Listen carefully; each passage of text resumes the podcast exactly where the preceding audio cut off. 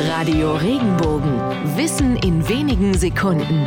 Alltagsfragen leicht erklärt. Warum bekommt man einen blauen Brief? Schlechte Leistung in der Schule, Versetzung gefährdet. Da bekommen Eltern schnell mal eine persönliche Info per blauen Brief. Auch wenn der heute meist in einem ganz normalen Umschlag verschickt wird. Ursprünglich waren die Briefe tatsächlich blau, kamen aber nicht von der Schule, sondern vom Arbeitgeber. Offiziere der preußischen Armee bekamen so ihre Entlassungspapiere. Da dieses doch persönliche Schreiben nicht jeder lesen sollte, wurden dafür blickdichte Umschläge verwendet und diese wurden damals aus Lumpen hergestellt. Also aus den Resten alter Kleidung. Oft auch aus alten Uniformen und die waren in der preußischen Armee eben meist blau.